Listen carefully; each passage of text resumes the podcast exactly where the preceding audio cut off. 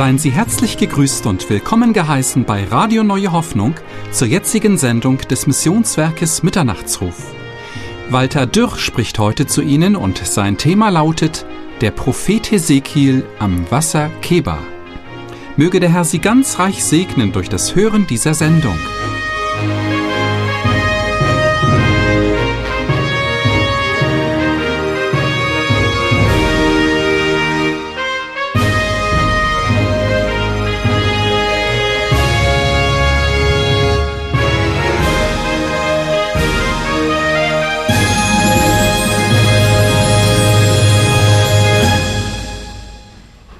Einen ganz herzlichen guten Morgen. Das Thema ist gesagt, der Prophet Hesekiel am Wasser Kebar. Ich habe mir in letzter Zeit Gedanken gemacht über das Volk Israel, überhaupt in dieser Zeit des Umbruchs, wie es in die Gefangenschaft ging nach Babel. Und aus diesem Grund, da bin ich einfach stehen geblieben im Kapitel 1. Zunächst etwas zur Person des Hesekiel. Sein Name bedeutet, Gott wird stärken. Ein herrliches Wort. Ich bin dabei stehen geblieben und ich habe mir gedacht, drei Worte, wie tun sie meiner Seele wohl? Und ich denke jedem von uns, weil ich glaube doch, dass wir jeden neuen Tag zum Herrn rufen und wenn es nur ein Stoßgebet ist, Herr, stärke mich für diesen Tag. Und diese Worte haben mich an die zweite Strophe von Martin Luther, das Lied Ein feste Burg ist unser Gott erinnert. Dort heißt es, mit unserer Macht ist nichts getan, wir sind gar bald verloren. Es streit für uns der rechte Mann, den Gott selbst hat erkoren. Fragst du, wer der ist? Er heißt Jesus Christ, der Herr Zebaut, und ist kein anderer Gott. Das Feld muss er behalten. Wie wahr ist doch der Inhalt von dieser Strophe? Wir brauchen täglich neu diese Stille und diese Stärkung von ihm, denn unsere Kräfte reichen nicht, wir spüren doch, wie schnell wir an unseren Begrenzungen ankommen. Ich denke, wir werden da immer wieder neu auch überführt in unserem Alltag. Also ich jedenfalls, ich muss mich damit einreihen. Und er sagt auch, dieser Luther sagt auch, das Feld muss er behalten. Ich habe jetzt gar nicht so nach draußen geschaut, sondern das Feld in mir, mein Herzensboden, den muss er doch behalten. Wenn das so ist, dann darf auch ein, dann darf auch eine Freude ausgehen aus meinem Leben. Dann darf ich froh sein in meinem Herzen, gewiss sein in meinem Leben und in meinem Lauf. Da sage ich mir manchmal, Mensch, Walter, denk doch dran. Gott, Vater, Sohn und Heiliger Geist haben Wohnung gemacht in deinem Herzen. Was müsste doch alles ausgehen aus meinem Leben? Bei Hesekiel sehen wir dies, wenn wir dieses Buch durchlesen, dann merken wir, wie er am Herrn war, im Gegensatz zu seinem Volk. Als im Jahre 598 vor Christus Nebukadnezar zum zweiten Mal nach Israel kam, nach Jerusalem, da setzte er den gottlosen König, den Joachim, das war der viertletzte, er setzte ihn ab und brachte ihn und einen Großteil der Bevölkerung nach Babylon. Unter den Gefangenen war damals auch Hesekiel und viele angesehenen Familien aus Jerusalem. Oberste, Gewaltige, alle Zimmerleute, alle Schmiede, alle starken Kriegsleute. Und er ließ nur wenig Volk übrig. Es würde mich mal interessieren, wie das aussehen würde, wenn die hohen Leute, die Zimmerleute, die Schmiede und alles Mögliche, was Rang und Namen hat hier in Dübendorf, wenn das alles weggeführt würde. Na, das würde was geben. Man muss ja immer wieder mal was reparieren lassen, man brauchen ja Fachleute und dergleichen. Wie würde es da aussehen?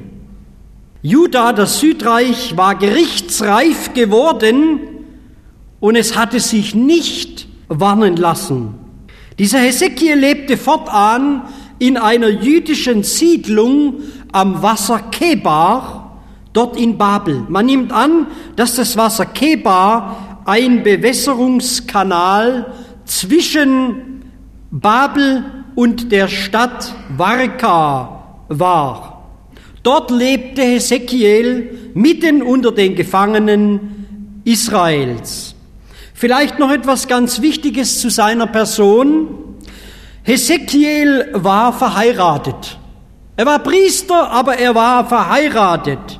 Also er musste nicht ehelos sein, wie wir das in der katholischen Kirche sehen, wie man eine Lehre daraus gemacht hat und viel, viel Not und Elend in dieser Kirche dadurch geschehen ist.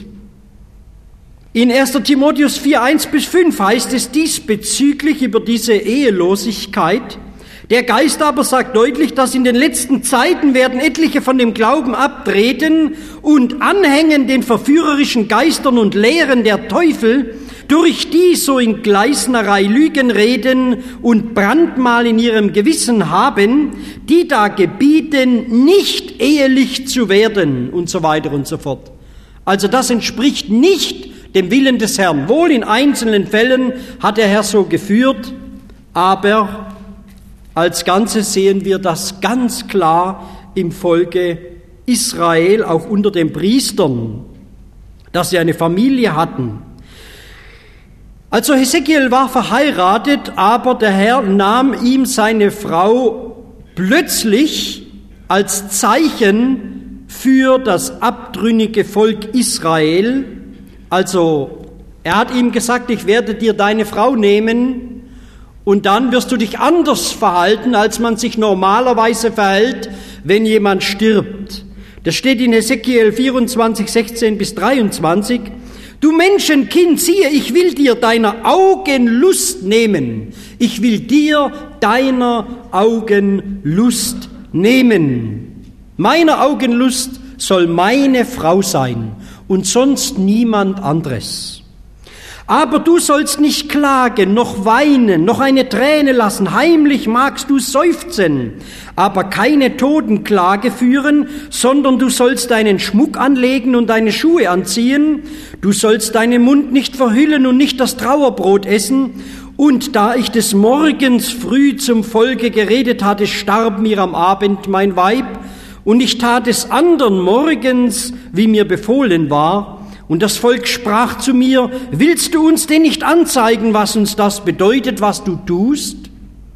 Und ich sprach zu ihnen, der Herr hat mit mir geredet und gesagt, sage dem Hause Israel, dass der Herr Herr spricht also, siehe, ich will mein Heiligtum, euren höchsten Trost, die Lust eurer Augen und eures Herzens Wunsch entheiligen und eure Söhne und Töchter, die ihr verlassen musstet, werden durch Schwert fallen.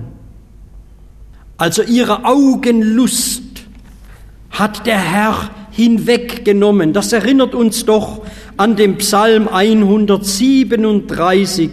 An den Wassern zu Babel saßen wir und weinten, wenn wir an Zion gedachten. Unsere Harfen hingen wir an die Weiden, die da selbst sind. Denn dort hießen uns singen, die uns gefangen hielten, und in unserem Heulen fröhlich sein. Singet uns ein Lied von Zion, wie sollten wir des Herrn Lied singen im fremden Landen? Vergesse ich dein Jerusalem, so werde meiner Rechten vergessen. Meine Zunge soll an meinem Gaumen kleben, wo ich dein nicht gedenke, wo ich nicht lasse Jerusalem meine höchste Freude sein. Wir sehen das Schreien der Israeliten dort als das Gericht hereingebrochen ist in ihr Leben. Es ist alles wahr geworden, was die Propheten gesagt haben. Es wird alles wahr werden in unserem Leben, was der Herr auch im Neuen Testament an uns richtet. Es wird alles wahr werden im Segen und im Fluch. Gehen wir zurück zu Hesekiel Dort an diesem Ort war er bei den Gefangenen. Er war ein Priester ohne Tempel, ohne Opfer, ohne priesterlichen Dienst. Der Mann war wie arbeitslos geworden. Aber gerade in dieser Zeit legt der Herr plötzlich seine Hand auf diesen Mann. Es ist mir ein Trost und eine Freude geworden. Auch heute, ich will es mal ganz menschlich sehen, wir lesen von vielen Arbeitslosen, von Millionen von Arbeitslosen. Ach, ist das das Letzte? Das kann die gesegnetste Zeit ihres Lebens werden, wo sie einmal Gott noch auf den Knien dafür danken, dass er sie so herausgenommen hat, auch aus dem Arbeitsprozess, dass diese Leute einmal Zeit hatten, um nachzudenken, Zeit hatten, um sich mit dem Fundament, mit Jesus Christus zu beschäftigen. Wenn sie es nicht tun, wird es der Herr ihnen einmal sagen, an dem Tag, wo sie gerichtet werden, da und da habe ich dir doch Zeit gegeben, um einmal nachzudenken über dein Leben. Das ist immer noch Gnade Gottes. Da kam die Hand des Herrn über diesen Ezekiel. Und was durfte er sehen an, diesem Ort der Not, an diesem Ort der Trauer, an diesem Ort der Betrübnis? Im 30. Jahr am fünften Tage des vierten Monats, da ich war unter den Gefangenen am Wasser Keba, tat sich der Himmel auf und Gott zeigte mir Gesichte. Der Mann, der hat das nie wieder vergessen, was er damals gesehen hat. Er gibt das Jahr an, er gibt den Tag an, er gibt den Monat an. Derselbe fünfte Tag des Monats war eben im fünften Jahr, nachdem Joachim, der König Judas, war gefangen weggeführt. Da geschah des Herrn Wort zu Ezekiel, dem Sohn Bussis, dem Priester im Lande der Chaldäer am Wasser Keba. Da selbst kam die Hand des Herrn über ihn und ich sah und siehe, es kam ein ungestümer Wind von Mitternacht her mit einer großen Wolke voll Feuer, das allenthalben umher glänzte und mitten in dem Feuer war es lichthell. Und darin war es gestaltet wie vier Tiere und dieselben waren anzusehen wie Menschen.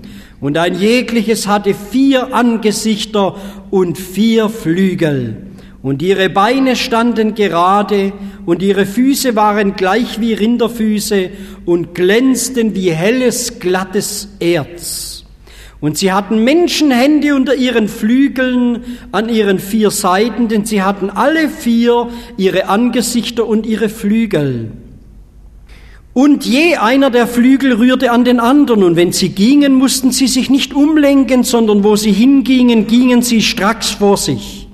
Ihre Angesichter waren vorn gleich einem Menschen und zur rechten Seite gleich einem Löwen bei allen Vieren und zur linken Seite gleich einem Ochsen bei allen Vieren und hinten gleich einem Adler bei allen Vieren. Bis hierher einmal das Wort des Herrn.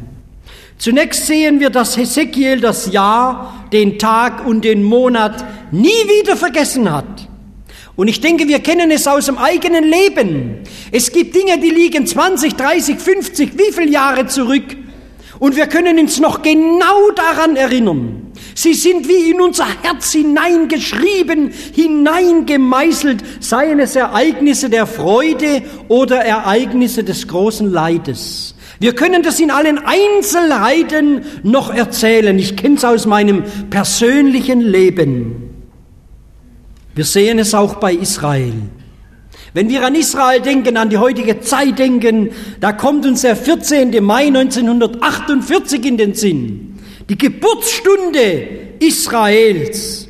Und da sagte der Ben Gurion, bei dieser Proklamation sagte er im sicheren Vertrauen auf den Hort Israels unterzeichnen wir zur Bekundung dessen eigenhändig diese Proklamation in der Sitzung des professorischen Staatsrates auf dem Boden des Heimatlandes in der Stadt Tel Aviv heute vor Eingang des Sabbat am fünften Tag des Monats Jahr 5708, dem 14. Mai 1948.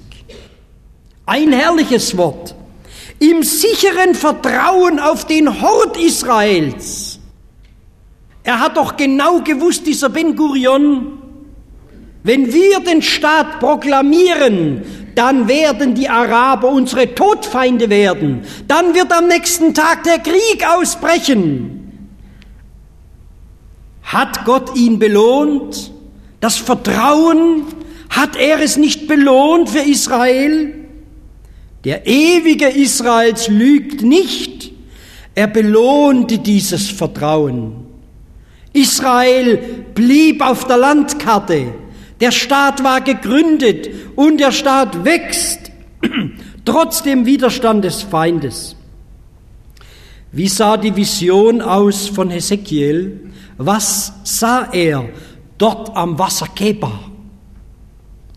Zunächst berichtet uns die Schrift von einem ungestümen Wind aus Mitternacht. Und ich sah und siehe, es kam ein ungestümer Wind von Mitternacht her. Es war also kein stilles, sanftes Sausen wie bei dem Prophet Elia am Berge Gottes Horeb, als der Herr sich ihm offenbarte. Nicht das stille, sanfte Sausen. Es war auch nicht das Rauschen auf den Wipfeln der Maulbeerbäume bei König David, wie der Herr ihm gesagt hat, wenn du dies hörst, dann greif die Philister an, dann gebe ich sie in deine Hand. Nein, es ist von einem ungestümen Wind die Rede. Und was die bewirken, die ungestümen Winde, ich will nur ein Beispiel nehmen, wir kennen das aus der Presse, sie bringen Hunderttausende auf die Beine. Im Tagesanzeiger habe ich mir einmal vor längerer Zeit etwas ausgeschnitten. Da heißt es, Felix rast auf die US-Ostküste zu. 200.000 Menschen verlassen die gefährdeten Gebiete. Sturmalarm von South Carolina bis New Jersey.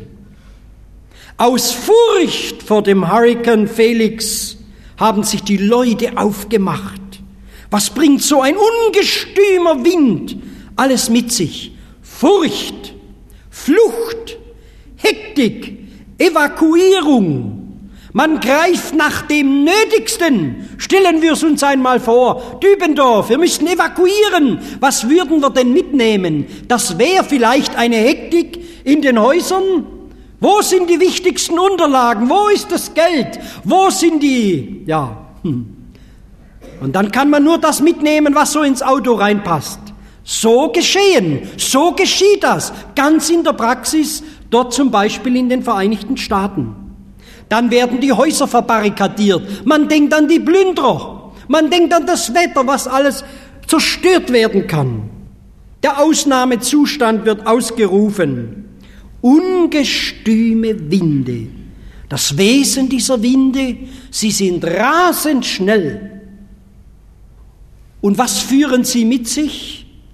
Da kommen dann die Regenfälle und die Wellen, die erheben sich Meter hoch. Und da kommt unter anderem Tod und Verderben. Ich denke, solche Winde lassen unser Herz in die Hosentaschen fallen. Wir haben sicher auch schon ein bisschen erlebt, wie plötzlich eine Angst und Unsicherheit über uns kam. Eine Vision wie diese, diese ungestüme Winde, ich denke, da wird die ganze Welt unterrichtet. Da gibt der Herr eine Lehrstunde für die ganze Welt in der Tageszeitung.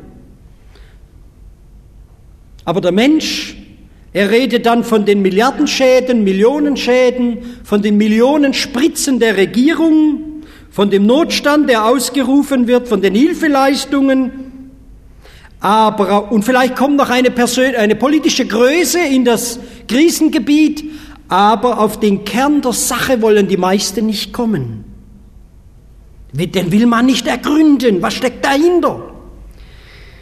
Dieses Bild vom ungestümen Wind soll uns auch, soll auch uns Christen lehren, sparsam umzugehen mit dem Jagen nach Visionen. Ich denke, solch ein Wind und Vision offenbart doch sehr schnell, ob wir in den Gefühlen stecken oder ob unser Glaube wirklich verwurzelt ist in dem einen, in Jesus Christus. Es zeigt auf, ob hier dämonische Mächte am Wirken sind oder eben rein seelisch der Mensch sich in eine Ekstase hinein versteigert. Obendrein erinnert es uns an das Wort in Matthäus 7, 24 bis 27. Darum, wer diese meine Rede hört, sagt der Herr Jesus und tut sie, dem vergleiche ich einem klugen Mann, der sein Haus auf einen Felsen baute. Da nun ein Platzregen fiel und ein Gewässer kam und wehten die Winde und stießen an das Haus, fiel es doch nicht, denn es war auf einen Felsen gegründet. Es war auf einen Felsen gegründet. Ben Gurion, auf diesen Felsen vertrauen wir. Es ist eines darüber zu reden, das weiß ich aus dem eigenen Leben. Es ist ein anderes in der Praxis wirklich darauf zu stehen. Aber denken wir weiter, schauen wir weiter in die Vision des Hesekiel hinein. Was sieht er als nächstens? Als nächstens sieht er eine große Wolke, dieser ungestüme Wind. Er bringt eine große Wolke voll Feuer mit, das allenthalben umherglänzte. Wenn wir an das Feuer denken, dann denken wir an die Heiligkeit Gottes. Dann denken wir an die Herrlichkeit Gottes. 2. Mose 24, 17, das Ansehen der Herrlichkeit des Herrn war wie ein verzehrend Feuer auf der Spitze des Berges Sinai. Wem hat sich der Herr so offenbart? Von ferne hat das Volk es gesehen. Sie haben Angst und Schrecken bekommen. Mose stieg aber auf den Berg und empfing dort die Pläne für die Stiftshütte. In was für einer Herrlichkeit und Gottesnähe lebte dieser Mann. Oder denken wir, wenn wir an das Feuer denken, an die Feuersäule, die Israel bei Nacht und die Wolkensäule, die sie bei Nacht begleitete. 2. Mose 13, 21, 22. Und der Herr zog vor ihnen her des Nachts in einer Wolkensäule, dass er sie den rechten Weg führte. Und des, des Tages, ja. Und des Nachts in einer Feuersäule, dass er ihnen leuchtete zu reisen Tag und Nacht. Erinnert uns das nicht an die Zusage vom Herrn Jesus? Siehe, ich bin bei euch alle Tage bis an der Welt Ende. Welch ein Trost, welch eine Hoffnung, was für ein Licht begleitet uns. Mose, er stand abseits von dem Volk, er hat es gut gemeint und er musste auf die Felder hinaus, er musste Schafe hüten, nachdem er diesen Ägypter erschlagen hat. Und gerade da in dieser Zeit offenbart sich ihm der Herr in einem feurigen Dornbusch. Auch hier das Feuer Gottes. Und er hat gemerkt, der, da ist ein Feuer, aber dieser Dornbusch, der brennt ja gar nicht, er verbrennt ja gar nicht. Und da hat er sich ihm genaht. Das Feuer, das hat auch etwas zu tun mit der Berufung eines Menschen. Gott der Herr will auch heute noch berufen. Er will rufen zur elften Stunde. Und der, der zur elften Stunde kommt, dem will er den gleichen Lohn geben wie der, der zum Anfang sich hat rufen lassen. Was für einen gütigen Herrn haben wir doch. Wenn er ruft, dann flüchte nicht. Das ist das, was wir vielfach in unserem Leben getan haben. Das habe auch ich so gemacht. Wo ich gemerkt habe, jetzt durch ein Wort Gottes, der Herr hat in mein Herz hineingeschossen und ich habe alle möglichen Zustände bekommen. Da habe ich das doch irgendwie versucht, von mir wegzudrängen und sagen, jetzt Herr, jetzt noch nicht. Aber die Jahre danach, die habe ich bitter bezahlen müssen. Das muss ich sagen. Hätte ich doch, ach, hätte ich doch gleich Ja gesagt. Es gibt Narben, die tragen wir unser ganzes Leben mit uns. Warum? Weil wir nicht gehört haben auf die Stimme des Herrn. Tritt nicht herzu, sagt er zu Mose, zieh deine Schuhe aus von deinen Füßen, denn der Ort, darauf du stehst, ist ein heiliges Land. Wir ziehen die Schuhe an und auf und davon. Wollen wir nichts davon wissen. Ich habe keine Berufung für dieses und jenes. Gott will doch rufen. Wir haben doch nur ein Leben. Was will er denn tun, wenn er uns ruft? Es heißt hier, und ich bin herniedergefahren, dass ich sie errette von der Ägypterhand. Das heißt doch, er will uns erretten von der Hand der Finsternis, von der Obrigkeit der Finsternis, die ein Anrecht natürlicherweise auf unser Leben hat. Und ich will herausführen aus diesem Land. Er will uns herausführen aus der Finsternis. Er will uns herausführen aus der Knechtschaft der Sünde.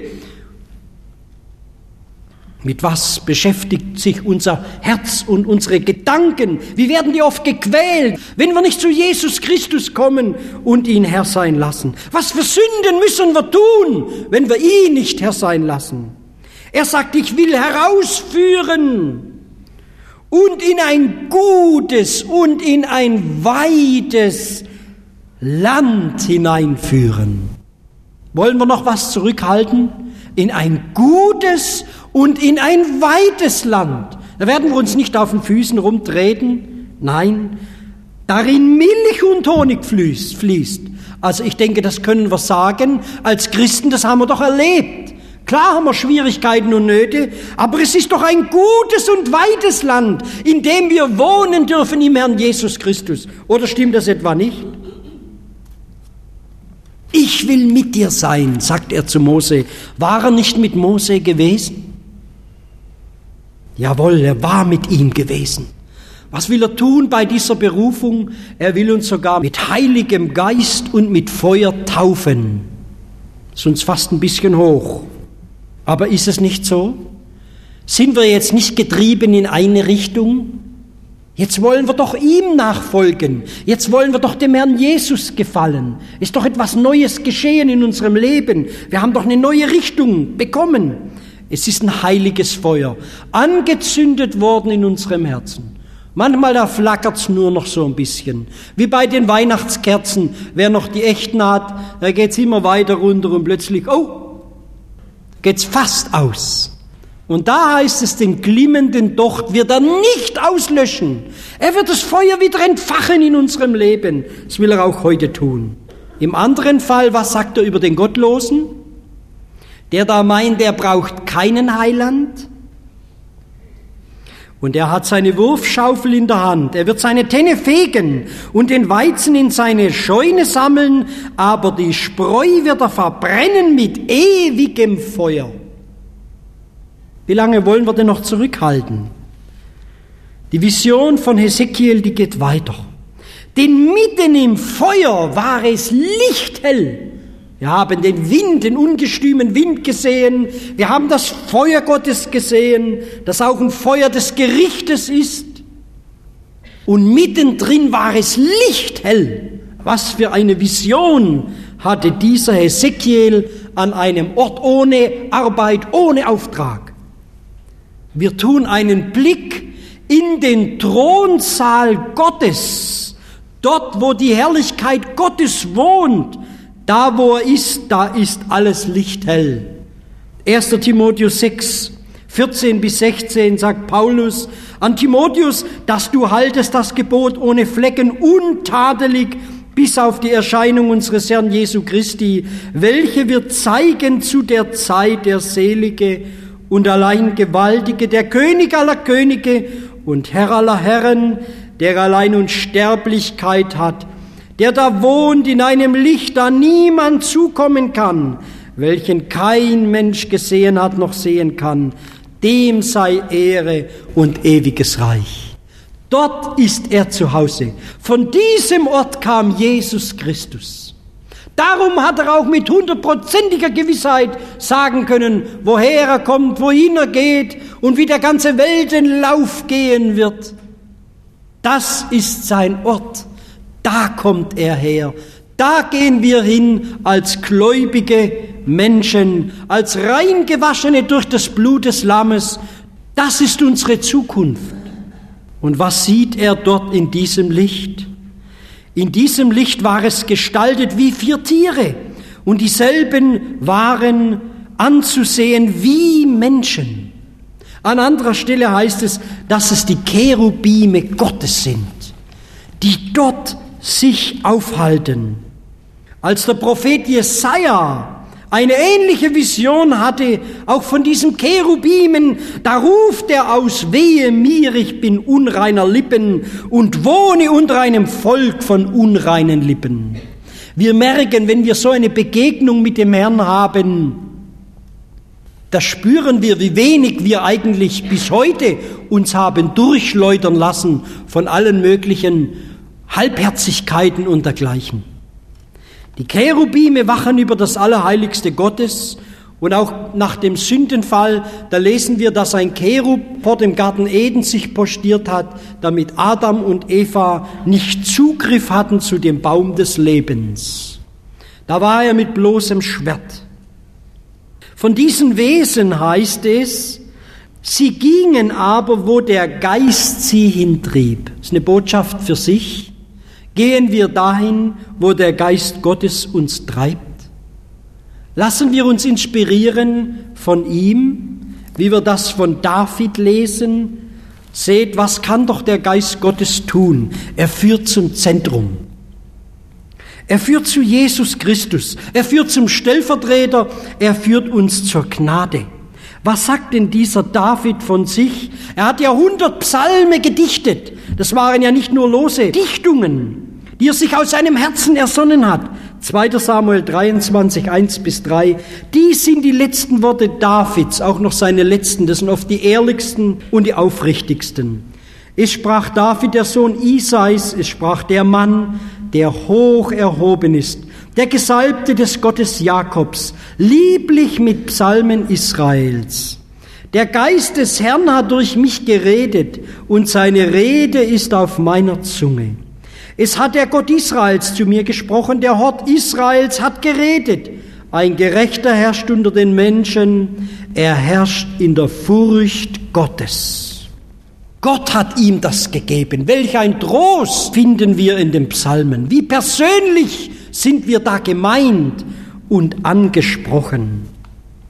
Die Cherubime sahen aus wie feurige Kohlen. Wenn wir an die feurigen Kohlen denken, dann denken wir auch an Petrus, wie er sich gewärmt hat am Kohlenfeuer und wie er den Herrn Jesus verraten hat, wie er ihm nur noch nachgefolgt ist von der Ferne. Der Herr gebraucht manchmal Menschen aus dieser Welt, um Kohlen auf unser Haupt zu sammeln, damit wir wieder echte und wahre Stellung beziehen. Er demütigt uns durch Weltmenschen, ich habe das schon öfters erlebt, damit wir ihn doch wieder Herr sein lassen. Die Vision des Hesekiel führt weiter, sie führt ins Zentrum hinein. Sie führt uns zu dem Thron Gottes. Wir lesen davon in den Versen Hesekiel 1 von 24. Und ich hörte die Flügel rauschen, wie große Wasser und wie ein Getön des Allmächtigen, wenn sie gingen, wie ein Getümmel in einem Heer, wenn sie aber stillstanden, so ließen sie die Flügel nieder. Also es heißt hier, und ich hörte die Flügel rauschen wie große Wasser. Das sind Millionen und Abermillionen von Engeln, die sich um den Throne Gottes scharen. Und über dem Himmel so oben über ihnen war, war es gestaltet wie ein Saphir, gleich wie ein Stuhl, und auf dem Stuhl saß einer gleich wie ein Mensch gestaltet. Und ich sah, und es war lichthell, und inwendig war es gestaltet wie ein Feuer um und um. Von seinen Lenden überwärts und unterwärts sah ich's wie Feuer glänzen um und um. Gleich wie der Regenbogen sieht in den Wolken, wenn es geregnet hat, also glänzte es um und um. Dies war das Ansehen der Herrlichkeit des Herrn. Und da ich's gesehen hatte, fiel ich auf mein Angesicht und hörte einen reden. Er hat den Herrn geschaut. Was hat Israel getan? Mit diesem Herrn, sie haben ihn verlassen. Ihre Berufung war, diesem einen Gott zu dienen, ihn allein anzubeten, ihm zu gehorchen. Wir können uns heute Morgen fragen, dienen wir ihm allein? Beten wir alleine ihn an? Gehorchen wir ihm allein? Sie verachteten ihre Erwählung, ihre hohe Berufung. Und wenn wir andere Dinge anbeten, wenn wir anderen Mächten dienen, uns selbst dienen und so weiter, was tun wir im Grunde anders als Israel? Die Folgen kennen wir. Israel war gerichtsreif geworden. Der Herr sagt zu diesem auserwählten Volk, er sagt zu Hesekiel, sie sind wie stachelige Dornen, sie sind wie Skorpione. Wir merken das auch manchmal untereinander dass es gar nicht so heilig ist. Es kommt manchmal so. Woher kommt das? Es kommt in vielen Fällen daher, weil auch unsere Beziehung zu unserem Herrn nicht mehr stimmt. Wenn Sünde nicht erkannt wird, wenn Sünde nicht vor Gott bekannt wird und durch Vergebung hinweggetan wird, dann wird die immer größer in unserem Leben. Ich denke, da kann jeder ein ganzes Buch drüber schreiben, wie sich das dann auswirkt, im persönlichen Glaubensleben. Und dann, dann kommt irgendwann der Tag, wo Gott richtet, wo das Maß eben voll ist. Und das heißt auch, hieß auch über Israel, das Ende kommt, es kommt das Ende, es erwacht über dir. Der Tag des Jammers kommt immer näher, der Tag naht herzu, der Tag der Abrechnung kommt. Unter diesem Volk lebte Hesekiel. Und sie sollen erfahren, hat Gott zu ihm gesagt, dass ich der Herr sei. Sie sollen es erfahren, wie sie es verdient haben, hat er ihnen immer wieder gesagt. Wie ihr es verdient habt. In Kapitel 7 habe ich Folgendes gefunden. Wir wollen das alles mal auf uns beziehen, für unser persönliches Leben, aber auch nach Israel, nach Nahost heute hineinschauen. Hört, was der Herr sagt. Kapitel 7, 5. So spricht der Herr, Herr. Siehe, es kommt ein Unglück über das andere. Stimmt das? Stimmt das in diesen Tagen? Ein Unglück hinter das andere. Mein Auge soll dein nicht schonen, dass ihr erfahren sollt, ich sei der Herr, der euch schlägt. Siehe der Tag, siehe, er kommt daher, er bricht an, die Rute blüht und der Stolze grünt. Der Tyrann hat sich aufgemacht zur Rute über die Gottlosen, dass nichts von ihnen noch von ihrem Volk noch von ihrem Haufen Trost haben wird. Vers 24 heißt es weiter, so will ich die Ärgsten unter den Heiden kommen lassen. 26. Und ein Unfall wird über den anderen kommen, ein Gerücht über das andere.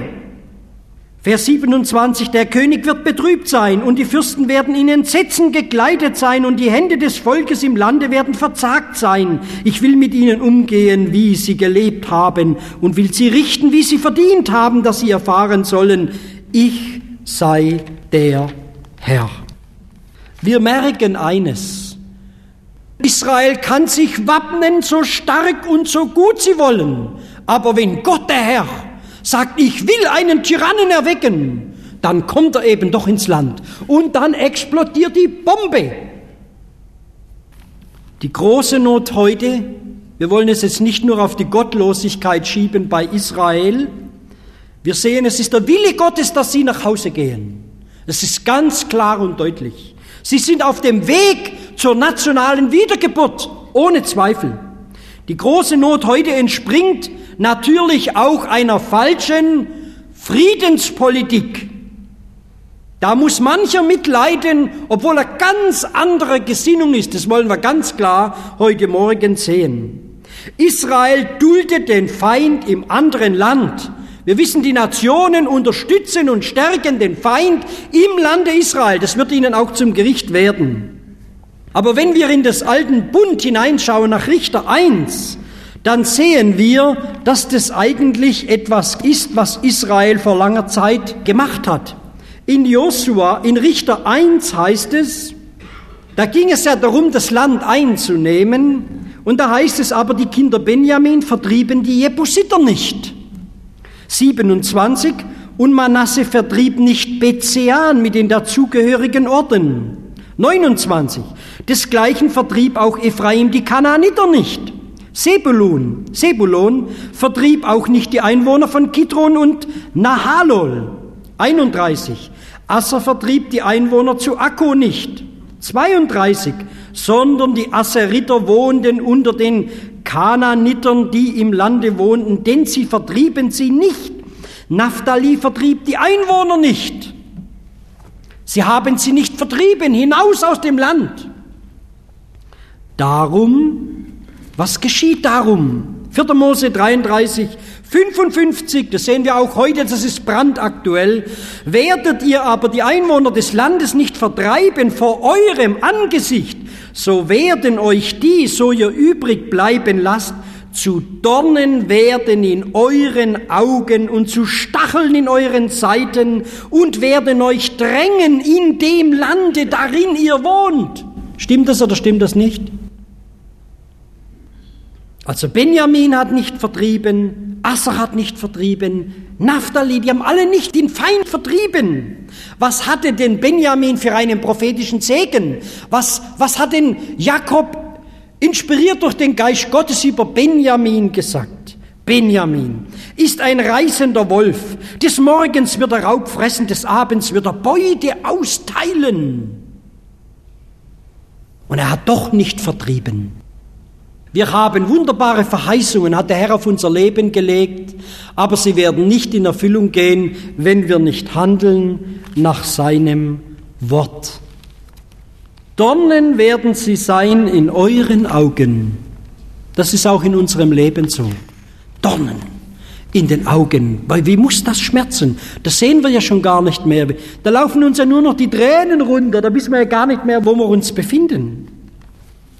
Ich habe etwas ganz Altes, eine alte Meldung ausgeschnitten, eine Pressenotiz, irgendwie aus den Israel-Nachrichten. Vor vielen Jahren sagte PLO-Führer Yassir Arafat in Venezuela, es macht uns nichts aus, in den Tod zu gehen. Ich habe eine Frau geheiratet, ihr Name ist Palästina. Frieden bedeutet für uns die Zerstörung Israels. Frieden bedeutet für uns die Zerstörung Israels. Wir bereiten uns auf einen totalen Krieg vor, einen Krieg, der einige Menschenalter lang dauern wird, seit Januar 65, als der Fatah ins Leben gerufen wurde, sind wir die gefährlichsten Feinde Israels. Wir werden nicht ruhen, bis die Stunde unserer Rückkehr in unsere Heimat schlägt und wir Israel vernichtet haben.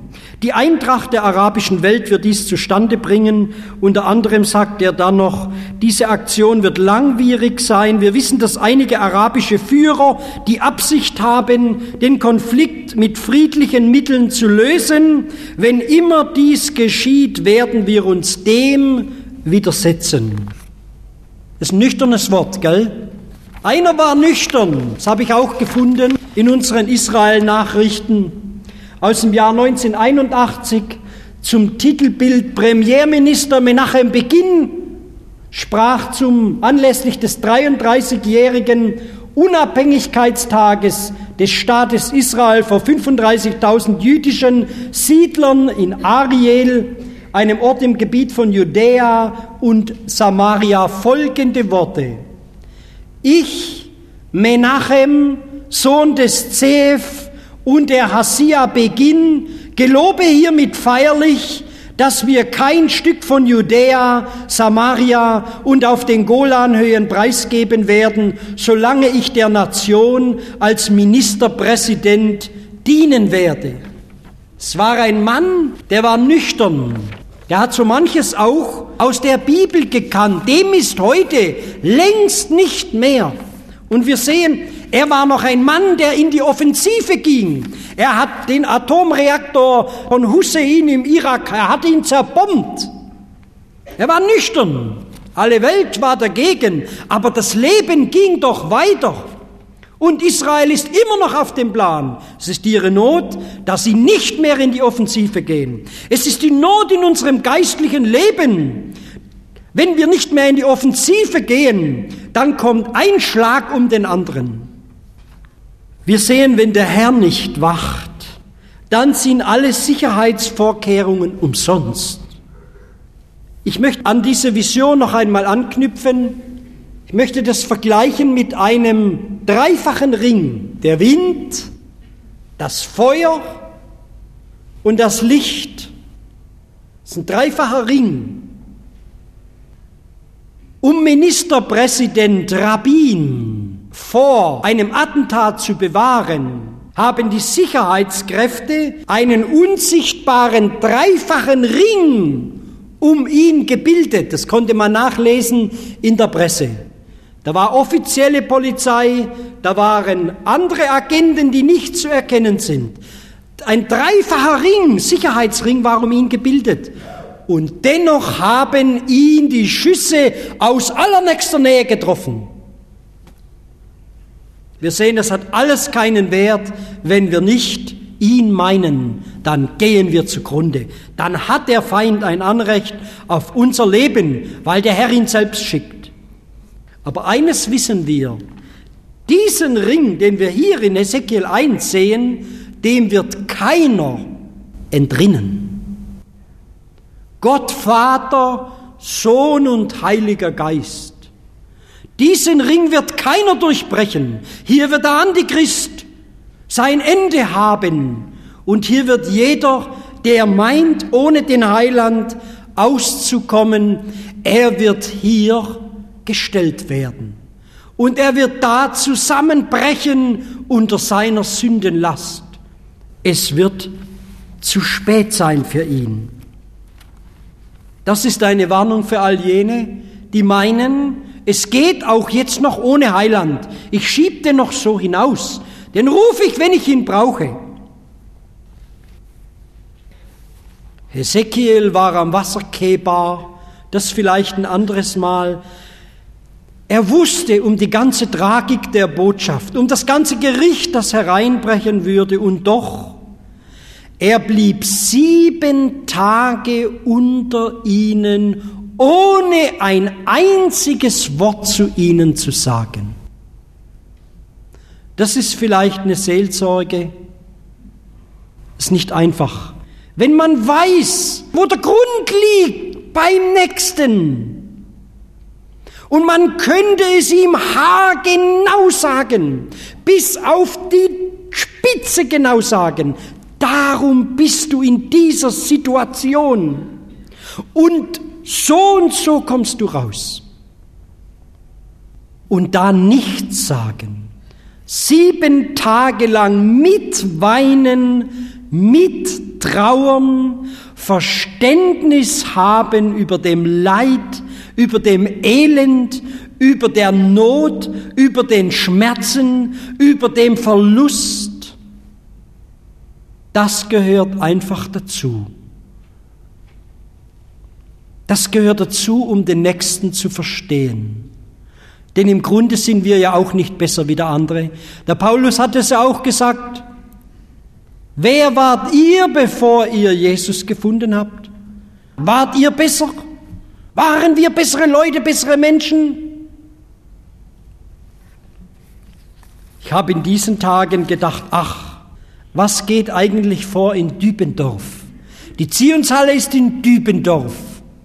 Darf ich mal wissen, wie viele Leute eigentlich aus Dübendorf sind? Tun die alle mal die Hände hoch? Das sind nicht viele, gell? Das sind wirklich ganz wenige Leute. Wir wollen doch heute auch mal ganz bewusst an Dübendorf denken in unseren Gebeten oder wenn wir nach Hause gehen. Für Dübendorf, dass hier Heil gewirkt werden darf in diesem Dorf, in dieser Stadt. Amen.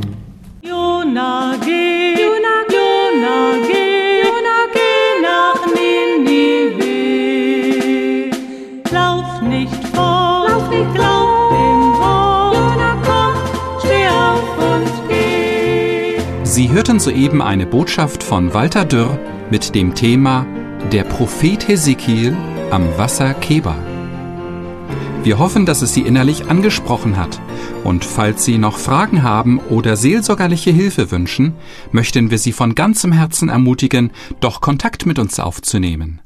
Direkt im Anschluss an diese Sendung haben wir noch wichtige und interessante Informationen für Sie. Betreffend Verlagsinfos, Veranstaltungen des Missionswerkes Mitternachtsruf, vielleicht ganz in Ihrer Nähe, Kontakt- bzw. Bestellmöglichkeiten, wie zum Beispiel die eben gehörte Botschaft auf CD und anderem mehr. Deshalb bleiben Sie dran.